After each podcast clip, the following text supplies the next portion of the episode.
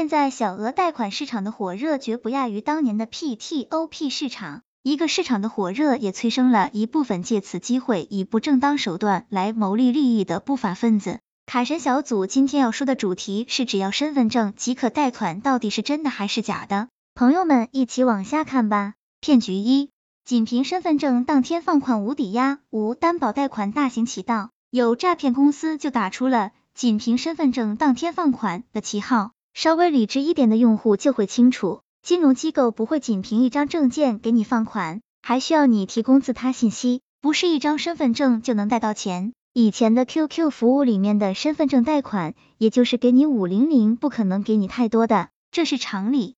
最近信贷要的最多的就是电商账号，这是因为他要看你消费能力。如果有人跟你说，只要你提供一张身份证，就放贷给你十万、二十万。千万要加两百个个小心。骗局二，放贷前提前收取费用，放贷前提前收取费用，这都是百分之九十九都是假的。有不少朋友们上了当，还有办卡没有担保的，最好别信，基本都是不真的。正规的贷款机构不会在放款之前收取任何费用，但骗子拿捏好了你不懂行情，一步一步给你下套。他们的行骗手法通常都是循序渐进的。一开始告诉你要收取查询费，数额很少，然而要收取担保费，数额开始增大，进一步提前收取利息。你心里想着，就差这一步，马上就可以拿到贷款了。殊不知，他们只想从你的钱包里套钱，根本就没想过要给你放贷。骗局三，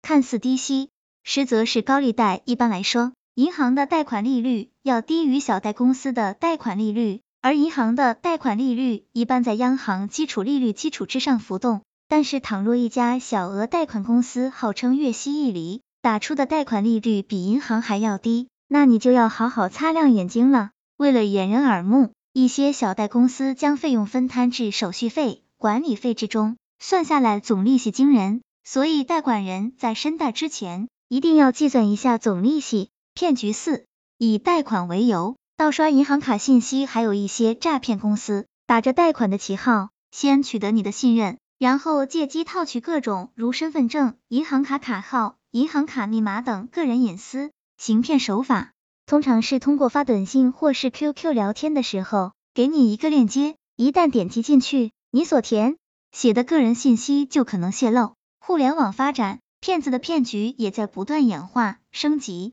这一类的金融骗局可能越来越隐蔽，不易察觉。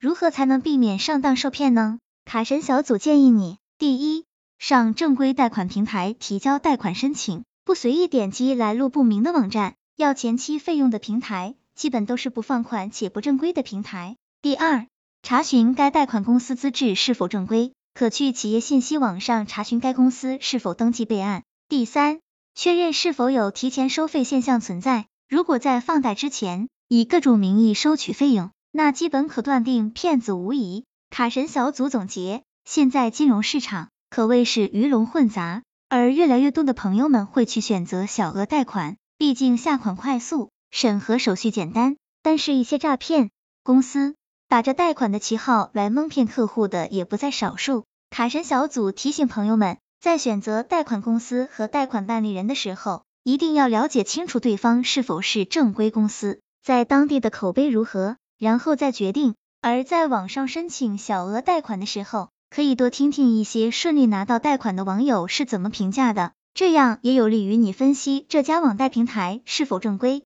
希望这个资料对朋友们有所帮助。